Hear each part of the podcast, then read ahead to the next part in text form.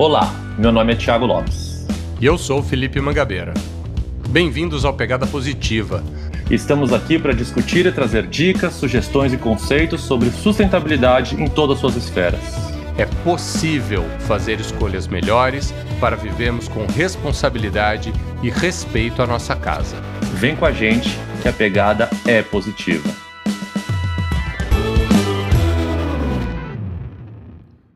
Olá, queridos ouvintes, bem-vindos ao segundo Pegada Especial. Como eu disse, o segundo de quatro episódios que teremos nos próximos meses, trazido para vocês especialmente pela Bravo GRC. Se você perdeu nossos últimos episódios, primeiro, um puxão de orelha. Mas o importante é dizer que o Pegada Positiva conta com o patrocínio da Bravo GRC, empresa de consultoria em governança, risco compliance e também ESG e ela, por meio de tecnologia, integra pessoas e processos para elevar o grau de conhecimento e consciência das organizações, garantir mecanismos de controle, proteger a integridade e reputação da empresa e dos seus colaboradores. Ao longo da série Pegada Especial, vamos compartilhar a visão da Bravo GRC e como praticar efetivamente ações em ESG.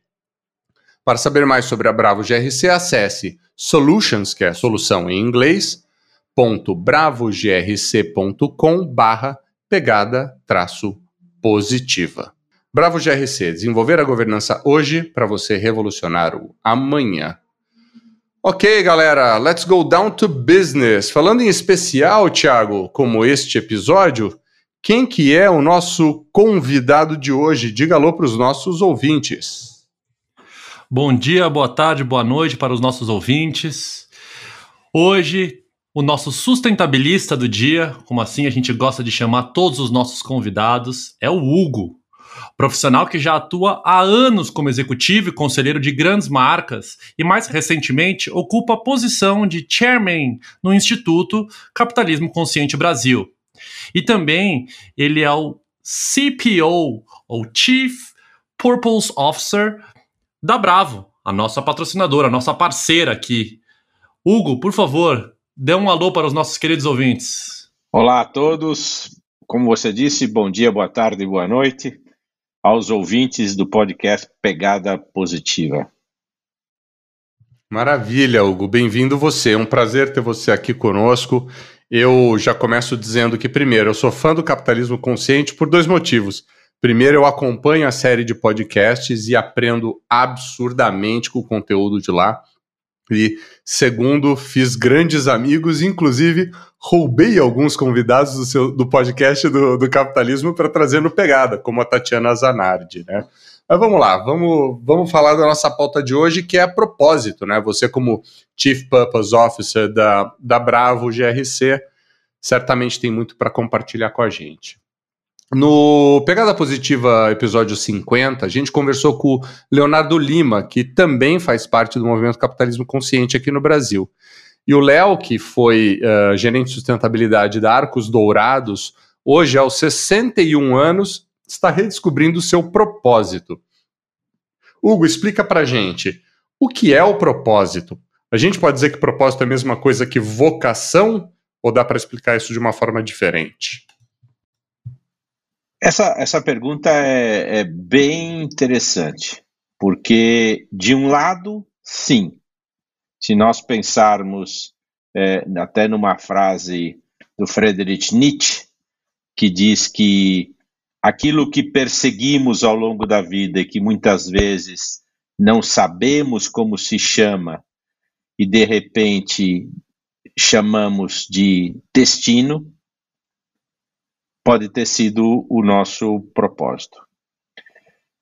E, na verdade, o que, que nós temos? Um grande autor, né, Mark Twain, do século XIX, é, disse que os dois dias mais importantes da nossa vida são quando nascemos, senão a gente não estava nem aqui gravando esse podcast é, delicioso para poder transmitir conhecimento e compartilhar experiências sobre ESG, e o segundo dia é o raios, quando eu descubro o que, que eu vim fazer aqui.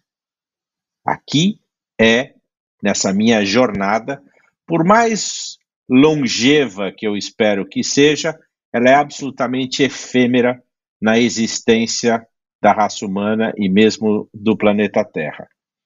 E o próprio Nietzsche dizia: para enfrentarmos os nossos oquês, temos que ter o nosso porquê. E aí a gente começa a falar de propósito na pessoa física, que muita gente não tem, nem provavelmente descobrirá ao longo da sua eh, jornada. A gente não pode esquecer que toda população mundial é uma pirâmide, seja ela socioeconômica, seja ela em termos de papéis, né, de liderança. Então, acho que a questão do propósito está diretamente ligada também à nossa capacidade de dizer entre os dois fatores. Meus filhos, quando nasceram, eu botei a mão na cabecinha de cada um, né? Faço isso até hoje, já, já tem, cabe... tem mãozinha que eu não alcanço, tem que subir banquinho, né? Mas que eu digo o seguinte, ó. Papai do céu te mandou aqui com duas funções básicas, e é binário. Tu escolhe ser protagonista e motorista da sua vida, ou tu escolhe ser vítima e passageiro da sua vida. Muitos vão escolher ser vítima e passageiro da vida, esses não vão procurar um propósito porque talvez é, não tenham assim o entendimento do que é isso.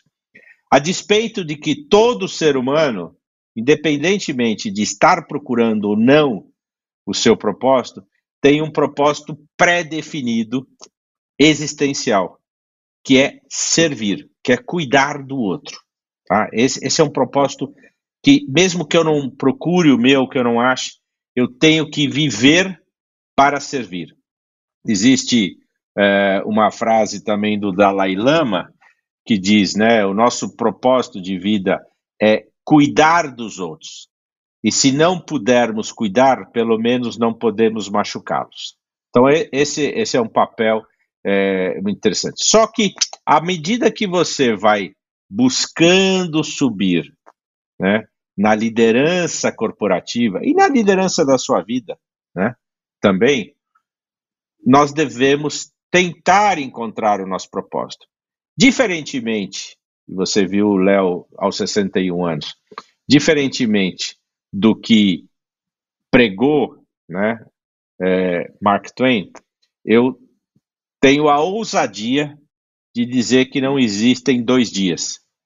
O primeiro é certo e é fato, nós estamos aqui. Nós existimos porque nós nascemos. O segundo é evolutivo, são vários segundos dias na nossa vida.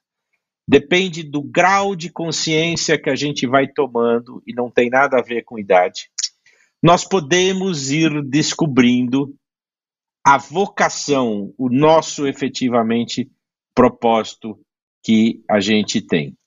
Quem traz isso com muita sabedoria são, sem dúvida nenhuma, os japoneses, com o famoso Ikegai. O Ikegai, traduzido, quer dizer a nossa razão de ser, ou o nosso propósito. E é muito interessante na sabedoria milenar japonesa que ele diz o seguinte: quando eu cruzo o que eu amo fazer com o que o mundo precisa, caramba, eu descobri a minha missão.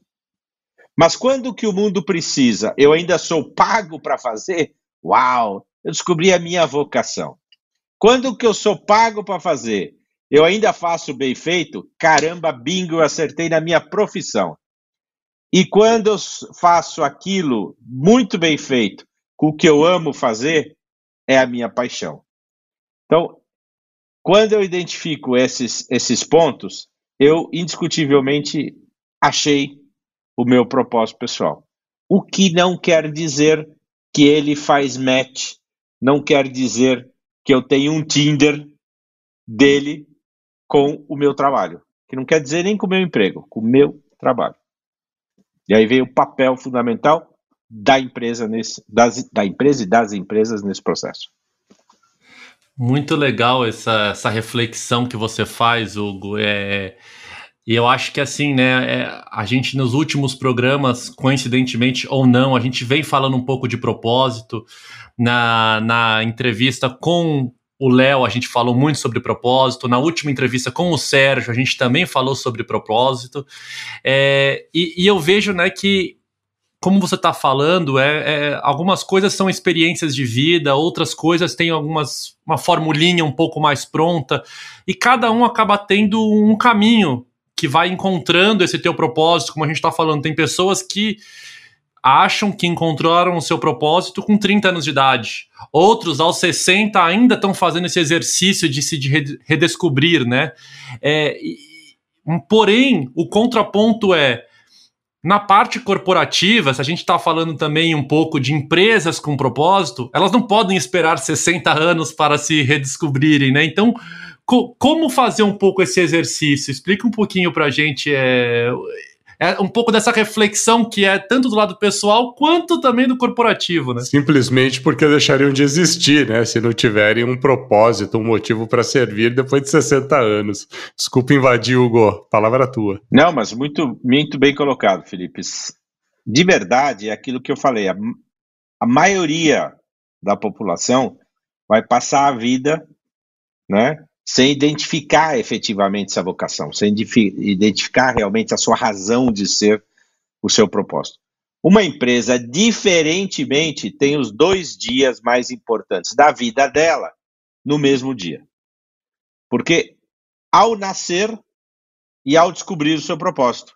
O propósito de uma empresa é, responde a uma pergunta muito simples: qual é a dor da sociedade o nosso negócio propõe curar?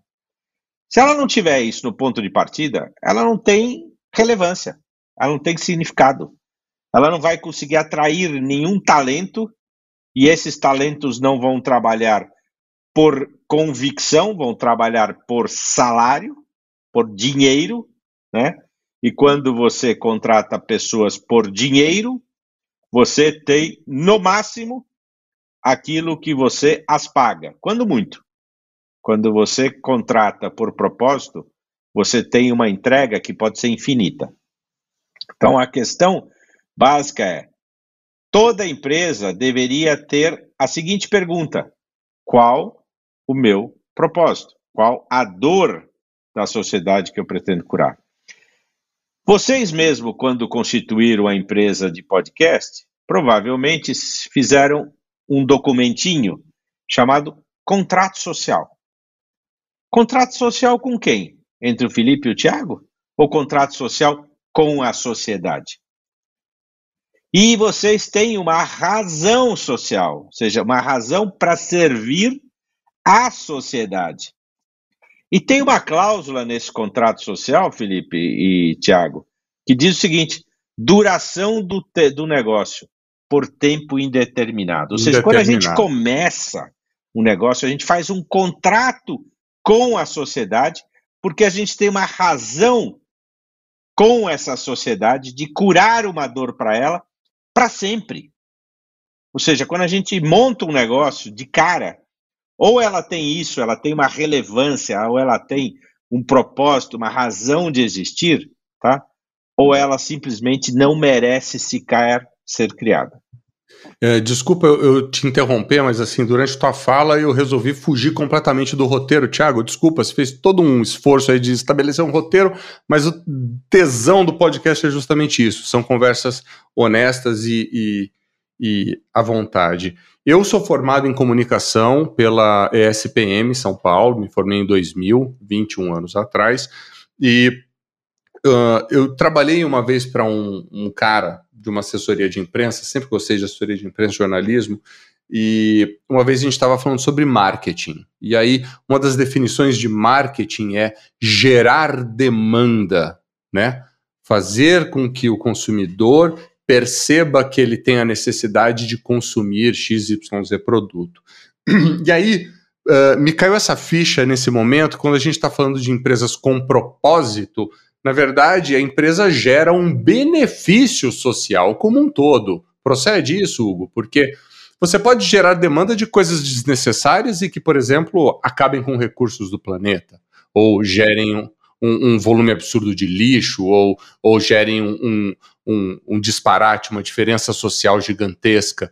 E quando a gente fala de ter um propósito, será que a gente está falando de pensar numa empresa que gera um benefício olhando para todo, todo o universo que existe, não só em torno dela, mas no planeta Terra?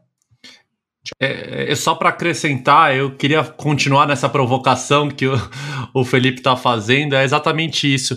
É, empresas com propósito, elas precisam, vamos dizer assim, a grosso modo, falar nascer para salvar o mundo, ou apenas o propósito pode ser uma coisa mais mundana, como por exemplo atender bem um serviço que hoje em dia a sociedade não recebe. É, eu, eu, às vezes eu, eu entendo que essa questão da palavra propósito ganha uma proporção homérica que as pessoas tentam endeusar. Eu acho que a gente tem que entender um pouco na, nas realidades diversas de hoje do mundo corporativo, entender como isso se encaixa. Então, explica um pouquinho para a gente, Hugo, por favor. Bom, vamos resgatar algumas coisas que o Felipe nos trouxe. Ele se formou há 20 anos, eu me formei há 45, então faz um certo tempinho. Na minha época, Felipe, eu fui formado nos anos. final dos anos 70, né? Começo dos anos 80. Puro, puro, sangue nos olhos, faca no dente, mata um concorrente por dia para ganhar market share. Isto é ser empresário. E cuja máxima era a única responsabilidade social da empresa é maximizar o lucro, o retorno do acionista. Ponto. Ah, desde que seja legal. Dane-se se é legal. Significa que para satisfazer a minha alegria, a minha felicidade, a minha riqueza, eu posso fazer, e durante 50 anos as, a maioria das empresas fez, um conceito quase de 007. Licença para matar. Ponto. Ou seja, deram a arminha para ele, falou, vai lá, e para você maximizar o retorno do acionista, se tiver que ser feito às custas da dor, da miséria e do sofrimento de qualquer outro stakeholder, colaborador, cliente, fornecedor, concorrente, comunidade, manda ver, porque o que importa sou eu, tá? Então, isto foi durante 50 anos. Estava errado? Hoje a gente considera que é absurdamente errado, tá? Mas é só a gente voltar 50 anos, 70 anos, 100 anos, e nós vamos ver que coisas que a, a humanidade aceitava como naturais eram absurdos que hoje nós não aceitamos de maneira nenhuma. Essa é a mesma transição. Para a gente entender essa pergunta que vocês fazem, eu volto 240 anos na história quando Adam Smith escreve o livro A Riqueza das Nações. E ele foi, assim, carimbado, né? Ele nem era, ele era um filósofo, mas foi carimbado como pai do capitalismo. O que, que diz esse famoso livro de 1776? Aliás, mesmo ano, né, da Declaração da Independência Americana, onde a gente lê a Declaração da Independência e fala sobre liberdade. E o livro fala isso. Uma nação não era mais rica ou mais pobre que a outra pelo seu ouro, pela sua prata, pela sua gente, pela sua cultura, pela sua arte, pela sua agricultura, pela sua artesania. Uma nação era, pelo seu exército, uma nação era mais rica que a outra. Nesse conceito de Adam Smith, pelo grau de liberdade do seu povo. Liberdade para quê? Para empreender, para tirar a si mesmo e a sua família da miséria que estava submetido pelo senhor feudal. Então, o conceito de liberdade começa em eu poder criar o meu negócio para gerar riqueza para mim mesmo. Então, naquela época, qual era o único propósito que eu tinha? Sobrevivência, gente. Durante muito tempo, os empreendedores do mundo inteiro, e não só do Brasil, montaram um negócio porque assim, cara, eu preciso sair. Veja o caso da Luiza Helena Trajana, que não é a fundadora, mas assumiu logo cedinho a empresa Magazine Luiza, que não chama Luiza por causa dela, por causa da tia dela que chama Luiza, que fundou nos anos 50, finalzinho dos anos 50, começo dos anos 60, comprou um, um, um, um armarinho né, uma loja de departamento, uma loja de, no, em Franca, com um propósito: dar emprego para a família, gerar renda para aquela família. E vejam que se esse propósito tivesse sido mantido até hoje, Magazine Luiza não existiria. Então, o que foi? E logo em seguida, ela, ela mudou para o que é mais ou menos o propósito dela até hoje: levar a muitos aquilo que era privilégio de poucos. E leia-se que não é só produto eletrônico, não é só geladeira nem máquina de lavar, que gera dignidade para a mulher, né, que antes passava 10 horas do seu dia lavando roupa e hoje põe na máquina, vira as costas e vai tratar de outra coisa. É gerar dignidade através do emprego também, da oportunidade de trabalho. E hoje a tal da família que ela procurou ajudar são 47 mil famílias que estão sendo acolhidas por um propósito. Então, lá atrás, a gente tem isso. E aí a gente diz: será que o capitalismo é uma das maiores invenções, então, né, é, da humanidade e fonte de prosperidade? E a resposta é absolutamente sim.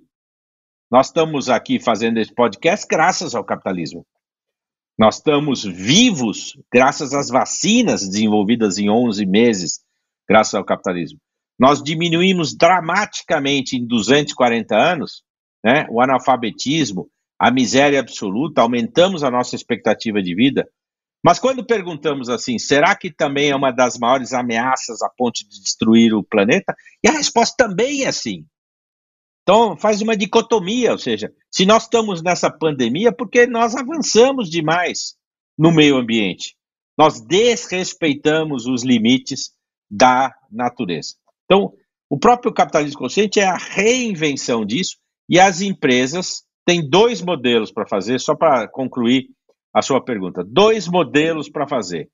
Ou elas são capitalistas para shareholder, ou seja, o acionista em inglês, e aí elas estão se lixando para o social e para o ecoambiental, elas só querem a maximização do retorno do seu acionista, às custas dos outros, ou elas são acionistas para stakeholders, ou seja, todas as partes relacionadas. E nesse caso, elas ainda gerarão uma maximização de resultado, mas dentro daquilo que é adequado para aquele acionista. Os quatro pilares do capitalismo consciente são tem um propósito maior. Ou seja, o resultado é consequência disso. Eu não vivo, a Indra Nooyi, que é foi CEO mundial da PepsiCo, disse, tenha propósito com performance. Isso é um círculo virtuoso. Uma empresa com propósito sem performance vai quebrar e não vai servir para nada aquela propósito lindo dela. E uma empresa só com performance, sangue nos olhos, faca no dente, vai quebrar também. Porque as novas gerações, Felipe, não vão tolerar e não vão aceitar trabalhar para ela, muito menos comprar produto desta empresa. Então, o círculo virtuoso é um equilíbrio. Faça uma coisa, alguma coisa grandiosa, mas faça para impactar. Perfeito, perfeito. Melhor colocação. Antes de você citar o capitalismo consciente, na sua fala eu já estava com, com esse pensamento aqui. E no, nós dois, Hugo, na, na, nossa diferença de talvez 15, 20 anos de idade, é, a gente consegue enxergar né, essa mudança que você fala do faca nos dentes, sangue nos olhos, e a minha formação já é uma formação um pouco mais ol olhando para o lado do marketing social, e agora com 20 anos de formado, com 44 anos de idade, é, eu consigo enxergar essa evolução, né?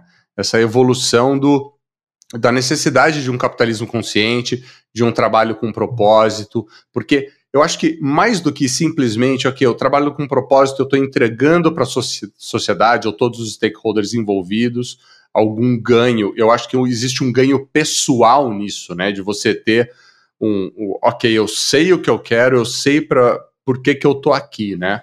Mas imensurável, muita, né? Imensurável. E mas muitas vezes, né?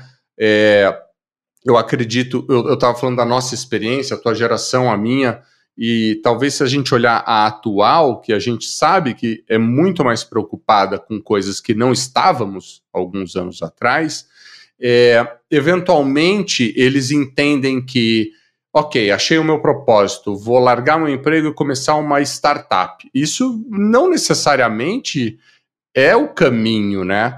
Você definindo, você encontrando que é seu caminho, seu propósito, você também pode ser um agente de mudança no, no, na, numa atual empresa, no, numa empresa onde você está atualmente, ou num mercado no formato que ele existe hoje, porque ele precisa dessa adaptação? Olha, uma das coisas que a gente acredita muito, e a Bravo é exatamente essa companhia, é, gente, não queiram ser a maior ou a melhor organização do mundo que usa as pessoas e destrói o meio ambiente. Queira ser a melhor organização para o mundo, não do mundo, para o mundo, que cuida e serve as pessoas e protege os recursos naturais. Mas a gente tem que lembrar o seguinte: quando você me perguntou se é o papel de salvar o mundo, não é. Eu, eu, eu, eu refraseio, inclusive, Peter Drucker, né, famoso pensador economista, assim, só existe uma definição válida para a proposta de um negócio: criar valor para o cliente. Eu tomei a humilde liberdade de dizer, seu Peter, dá licença, deixa eu atualizar a sua frase, e dizer, só existe uma definição válida para o propósito de um negócio que é criar valor para os stakeholders, onde o cliente é um deles. Por quê? Porque sem colaboradores não há clientes. Sem fornecedores, não há produtos. Sem clientes, não há receita. Sem receita, não há lucro. Sem lucro, não há negócio. E sem negócio, não tem o que a gente falar de ESG. Então, é, é, é muito importante que a gente entenda que sim, nós devemos, nessa nova postura, que não é recente, né? A gente começa com o triple bottom line nos anos 90, né? que é People, Planet and Profit, os três P's.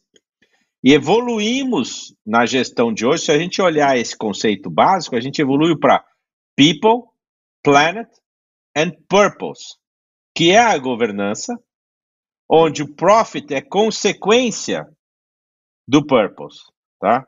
Ou seja, o, pro, o lucro é consequência do propósito e até ficou mais fácil em português, porque ficou planeta, pessoas e propósito, né? Que antigamente a gente tinha que tra eu traduzia o, o profit por plim plim para fazer em português o, o, o, conceito.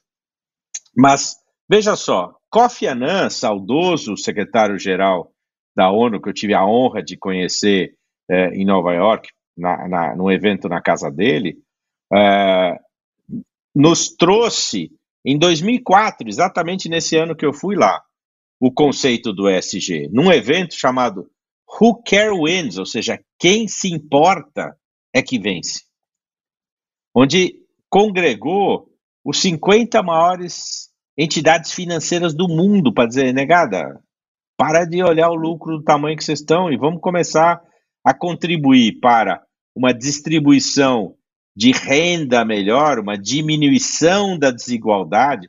E ninguém está falando faça só filantropia, faça também. Mas gere oportunidades de trabalho, gere dignidade para as pessoas. As pessoas preferem poder pescar do que receber o peixe. Mas tem horas, como agora, durante a pandemia, que o Brasil está tão desmoronado, tá? Que a gente precisa dar o peixe. Então, ano passado, um país que não tem cultura de doação conseguiu arrecadar 7 bilhões de reais em doação. Esse ano já diminuiu um pouco a pandemia, já diminuiu dramaticamente esse número. Então, será que as empresas que o fizeram no ano passado não podem adotar essa política permanentemente, até porque o fizeram num momento muito difícil do próprio caixa, muitas vezes, e agora estão numa condição muito mais confortável para fazer. Mas abram oportunidades de trabalho para tantas pessoas querem, que querem ganhar a vara para poder pescar. Então, o que a gente tem que desmistificar é que o ESG não é o fim de uma empresa, tá? Mas eu não faço uma empresa ficar de pé de forma impactante, uma empresa que gera benefício, gera impacto social, se eu não cuidar muito desses três pilares. E nós temos pregado na Bravo, muito fortemente, que o ESG começa pelo G, começa pela governança. Sem governança, tá? Eu não conseguirei ter atitudes, investimentos e ações do social, seja para dentro de casa, para depois fazer para fora, e para que juntos, como seres humanos, a gente cuide né, do meio ambiente, porque nós dependemos dele. Gente, nós três aqui, pelo menos, dependemos de três coisinhas, por acaso um para cada um. Mas dependendo de três coisinhas e vamos ter que compartilhar, porque só com uma delas a gente não vive, que vem do meio ambiente. Então, quando fala assim, ah, o problema do planeta não é meu, é sim. Você precisa de água potável, comida saudável e ar respirável. E isso todos nós somos responsáveis, porque a nossa sobrevivência, não é nem como espécie, como indivíduo, depende disso. Então, as empresas têm esse papel de gerar resultado, indiscutivelmente, gerar lucro, tá? De forma equânime entre todos os stakeholders, enquanto eu gero bem-estar e riqueza de forma equânime para cada um. Eu estou maximizando, sim, o retorno do meu acionista na medida do possível, na medida do aceitável, na medida do equilíbrio adequado e promovendo bem social. Então, quando eu pego o meu propósito, que era aquela explicação lá, ô oh, raios, qual é a dor da sociedade ou da humanidade que eu proponho me curar, né? E você fez uma pergunta, é, Felipe, eu não sei, acho que foi o Thiago, se fez dizendo o seguinte, pô, um propósito às vezes mais mundano, né? Pode ser, né? Eu acho que a palavra talvez não seja essa, essa é um pouco forte. Talvez seja um propósito menos é, nobre, né? aparentemente menos nobre. Mas se eu gero emprego digno, se eu recolho meus impostos de maneira correta, se eu tenho atitudes sustentáveis do impacto social e ambiental que o meu negócio gera, é o seguinte, vocês têm aí a pegada positiva, mas a palavra pegada já gera impacto ambiental. Qualquer uma que seja. Se nós montarmos um negocinho, tá, de ecoturismo, nós vamos gerar impacto ambiental. E por onde nós passearmos, provavelmente a gente vai gerar impacto social.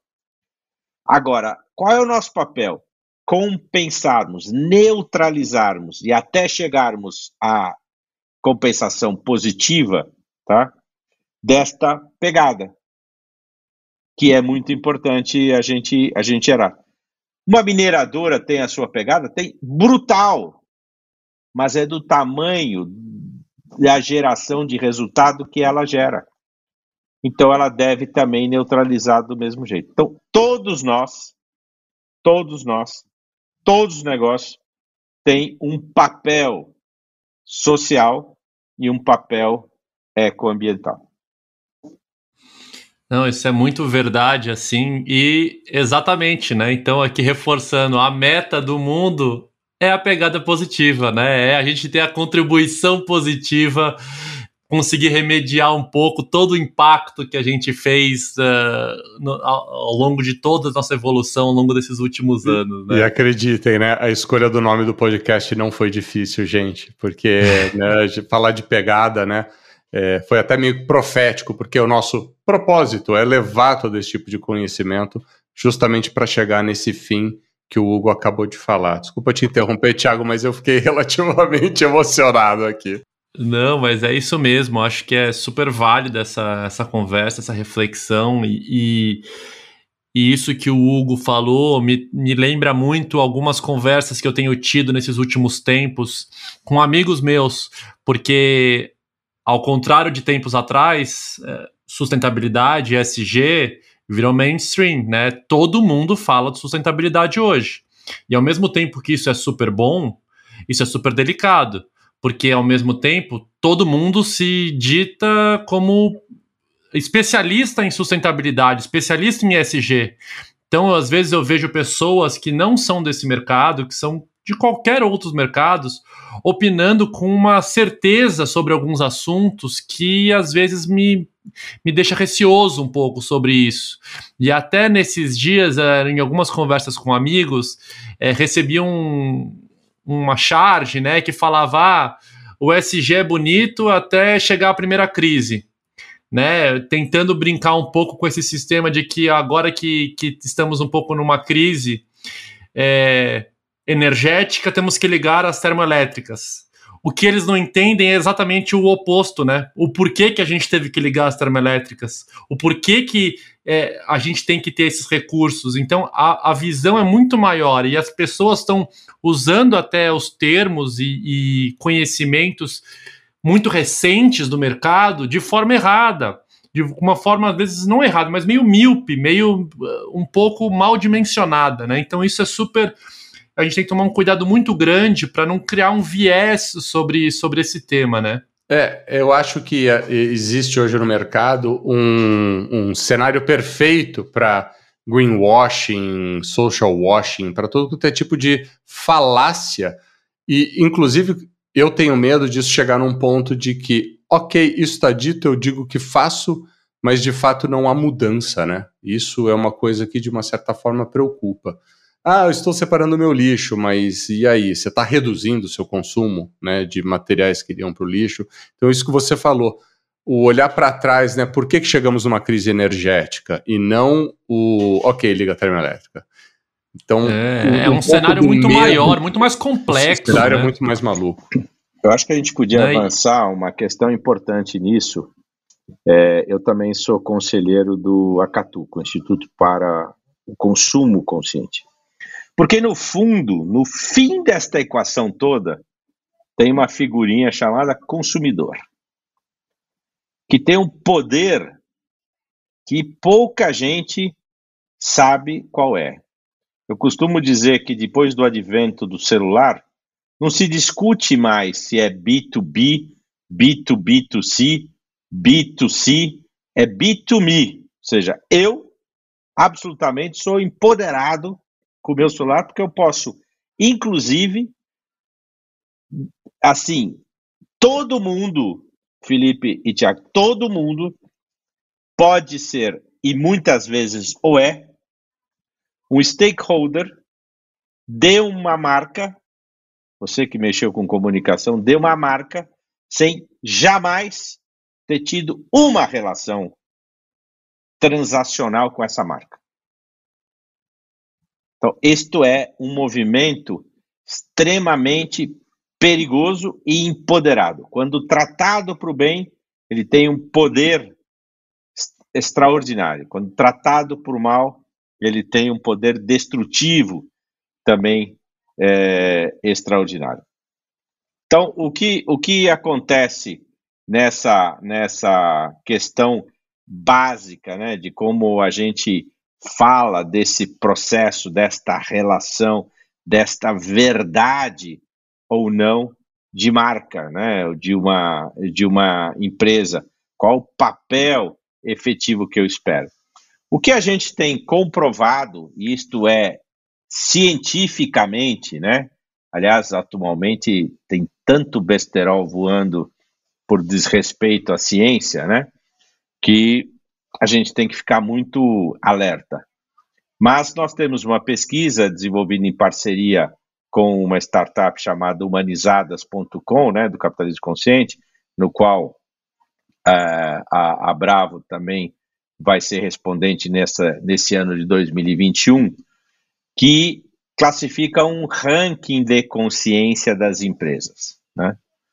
E uma das coisas que essa pesquisa faz é identificar efetivamente de uma forma multi-stakeholder. Então ele não fala só com o colaborador, não fala só com o fornecedor, não fala só com. Ele fala transversalmente com todos os colaboradores. E ela volta quantos anos puder de histórico das companhias que ali estão. E é impressionante que as empresas que têm mais rating de consciência tem duas coisas. São mais reconhecidas em reputação de ESG e mais reputação em marca. E você sabe, Felipe, o peso que tem a reputação de marca, né? Produtos e marca. E quando você vê o retorno financeiro, fala assim: ah, mas isso é, é papo, né? O retorno financeiro médio, nós estamos falando de 226 empresas brasileiras na pesquisa de 2020, tá? 226 empresas, o retorno médio é de 5,5 vezes maior que a média da, da B3, das empresas da B3. Então, quando fala assim, puxa, é, vai durar até a primeira crise. Não, pelo contrário. Vai sobreviver à primeira crise, que as outras não vão durar para nada. Porque a empresa é mais resiliente. Veja, vejamos nós que estamos passando essa crise. E que voltamos a falar de uma coisa que nos assolou até os anos 90, inflação, tá? Nem se compara. Gente que está ouvindo isso aqui, Acredita em mim, eu fui CFO do Carrefour nos anos 80, onde 10 e 25%, que é a inflação anunciada para este ano, eu tinha por semana. Então eu posso explicar o que é inflação para todo mundo. Mas tudo bem, o momento é outro, a diferença é outra, a correção de salário não é mais automatizada, não tem mais as aplicações de overnight, um monte de coisa mudou, tá? Mas a realidade é que nós estamos muito longe daquela dramaticidade e, e, e irracionalidade que a gente vivia e ninguém vai deixar e ninguém quer que isso aconteça. Mas é neste momento que a gente sente o quê? Que as empresas são muito mais resilientes. E por que elas são mais resilientes, Felipe e Tiago? Porque os colaboradores são 229% mais engajados que a média dos colaboradores da Bolsa. E, consequentemente, quem eles servem? Eles não servem o acionista, eles servem os clientes. E os clientes, os clientes são 234% mais fiéis. Uma pesquisa do Acatu deste ano, deste ano, mostrou que simplesmente a, a, as empresas têm uma resiliência muito maior quando cuidam efetivamente da questão ambiental e social. Tá? Então, as empresas de o, o, o que o pesquisa diz assim: fatores que afetam a minha lealdade a uma empresa ou marca um item que é natural de todo mundo, o item número um, não tem muito a ver com ESG, mas tem indiretamente, é tornar a minha vida mais fácil e mais conveniente.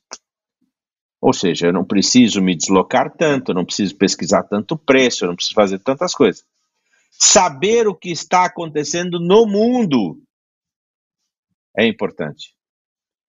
O terceiro é causar um impacto positivo na minha comunidade ou no mundo.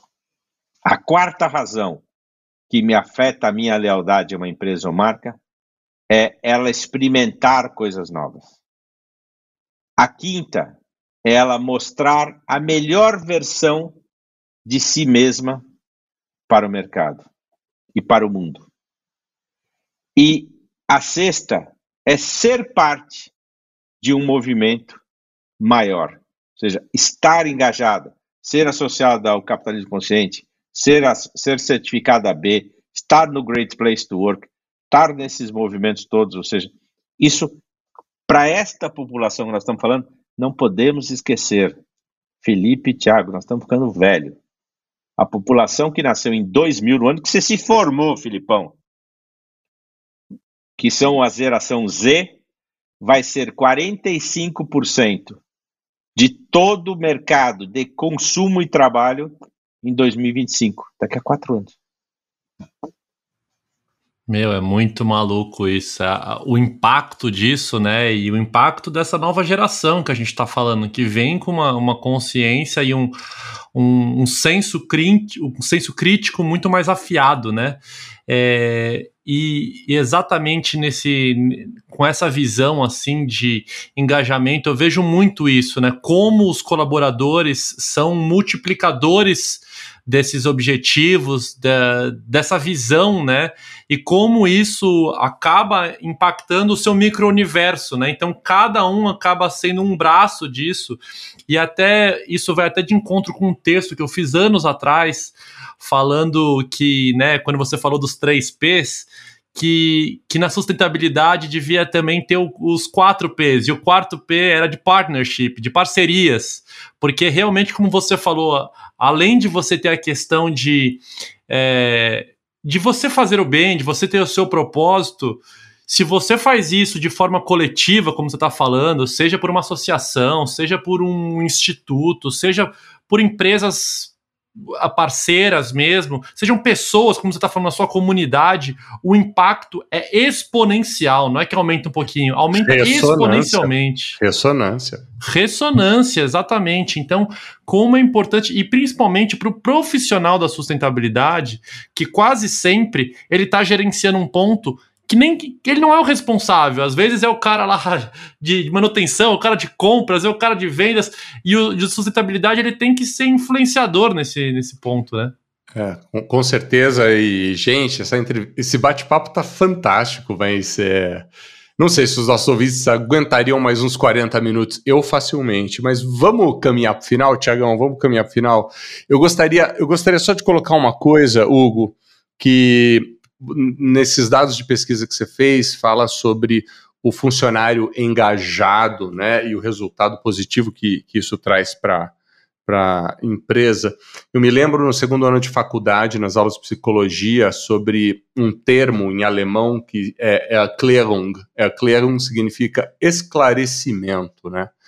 Então, as pessoas esclarecidas tomam melhores decisões. As pessoas esclarecidas fazem melhores escolhas, compreendem o senso do coletivo, o senso do eu ou o todo, né? Então, esclarecimento é uma coisa fundamental e é, clichêzão. O propósito do Pegada Positiva é isso: trazer esse tipo de esclarecimento, esse tipo de uh, uh, experiências de entrevistados para mostrar que o que o Tiago falou essa ressonância, isso ressoa quando é, é, coletivo, quando é um grupo, e o nosso papel aqui é tentar fazer essa palavra chegar o mais longe possível, e, e graças a Deus contamos com patrocinadores, com parceiros, com pessoas fantásticas que estiveram conosco em nossas, sei lá, até hoje, acho que umas 20, 23 entrevistas, 20 entrevistas, digamos, e esclarecimento é uma coisa fundamental. Eu acho que você, ouvinte, que está curtindo esse conteúdo, acho que a primeira coisa que eu te peço encarecidamente é multiplique esse conteúdo. Nosso papel não é. Esse projeto não nasceu para fazer dinheiro, esse projeto nasceu para fazer escola, para fazer a diferença. Então, da mesma forma que você pode estar engajado, compartilhe esse tipo de conteúdo para também mover esse engajamento na sua empresa, no seu bairro, no seu condomínio em qualquer outro lugar aí que você frequente.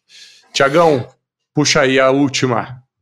Não, é, é isso mesmo. Eu só queria realmente agradecer é, imensamente o Hugo. Acho que foi, assim, falo do, da minha parte, a entrevista que eu mais gostei de fazer, porque foi realmente um, um papo de, de cerveja, um papo de bar aqui com, com amigos é, reflexão sobre a vida, reflexão sobre empresa. Acho que, que a gente saiu um pouco da parte técnica e, e foi para a questão mesmo de, de fazer a diferença, né? É, seja com, com, prestando um serviço, mas fazer bem feito e, e, e como a gente tem que multiplicar isso é, para a gente ter um impacto né, exponencial, como a gente está falando. Então, agradeço muito, Hugo, a sua participação. Sinta-se convidado para quando você quiser voltar aqui conversar com a gente, fica super à vontade, foi muito bom. Manga também ter a tua parceria nesse, nessa nova entrevista aqui e muito obrigado, Hugo.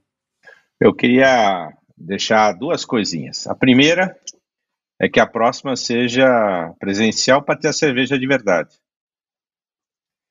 Eu vou tomar daqui a pouco meu vinhozinho, mas sem você. Olha aí, Felipe, com a dele. Felipe já, já tá cara, tomando a dele. Cara, eu, cara, eu, eu, ainda tenho um futebolzinho para jogar hoje. Eu não hein? tenho, não. Eu tenho já. O dia já foi bem, rendeu bem. Ah, eu queria deixar é, seis passos importantes que o próprio Acatu traz sobre o esforço né, é, que a gente tem que ter, que vai muito além do esforço da preservação da natureza quando a gente fala de sustentabilidade. O primeiro é que nós precisamos de mudanças tecnológicas com novos paradigmas para poder sair de uma economia linear para uma circular. Precisamos de mudanças radicais em políticas públicas. Né? O Brasil precisa assumir a sua responsabilidade assinada na COP21 lá em 2015, no Acordo de Paris. Nós precisamos de uma nova consciência dos consumidores. Né? Gente, não vai ter polícia federal no mundo que resolva o problema do contrabando, do roubo e da pirataria, enquanto tiver gente achando que está levando vantagem em comprar um produto às custas da dor, do sofrimento e da miséria de alguém na cadeia. Produtos e serviços têm que ser radicalmente novos, que viabilizem estilos mais sustentáveis de vida e a nossa organização, como sociedade, tem que ser renovada e impulsionada para estilos mais sustentáveis, efetivamente. Só que a fila da reclamação, pessoal, está dando a volta no planeta Terra. Vamos sair dela, vamos para a fila da solução, porque o futuro é para todos nós. Nós devemos construir um futuro onde todas as pessoas sejam capazes de trabalhar com dignidade e sejam respeitadas em termos da sustentabilidade que pregam. Cuidar delas mesmas e de seus entes queridos, onde o nosso planeta seja saudável e as economias progridam para que a gente possa cada vez mais acolher de forma digna e sustentável milhões e milhões de pessoas que podem sair da pobreza e ao chegar à classe média, não dá para dizer para eles assim, agora tu não consome mais, porque eu já consumi tudo. É com esses seis tópicos, a esses seis pontos que a gente chega no nosso final, mas eu acho que a mensagem mais importante que é olhar para o lado e ver que nós somos 8 bi, né? Nós não somos 6, 7, 8, 9, 10, mil, 1.500. Somos 8 bi. E é em prol desses 8 bi que trabalhamos, certo, Hugo? Certo, Thiago? Grande abraço para vocês dois. Um dos. Um, não, não, não, julgo, não, não vou colocar número, mas uma das melhores entrevistas que já tivemos aqui no Pegada Positiva, dentre tantas figuras ímpares que já tivemos por aqui. Querido ouvinte, puxo aqui o final pedindo que você compartilhe esse conteúdo, compartilhe esse conteúdo, faça sua parte. Cada um que compartilhar já ajuda milhões de pessoas. Agradeço por nos seguir nas redes sociais, arroba podcast Pegada Positiva no Instagram e Pegada Positiva no LinkedIn, uma rede que ajuda muito a disseminar esse tipo de informação nas cabeças de chave das empresas que realmente têm muito poder para fazer mudanças na vida de muitas pessoas. Qualquer dúvida, sugestão, comentário sobre esse programa, escrevam para pegadapositiva@podcasthub.com.br e continue conosco aqui e com a Bravo GRC, que daqui a um mês volta com mais um episódio pegada especial com uma entrevista fantástica como essa que tivemos nesta quinta-feira. Um grande abraço para vocês, uma ótima semana e não se esqueçam, Vem com a gente que a pegada é positiva.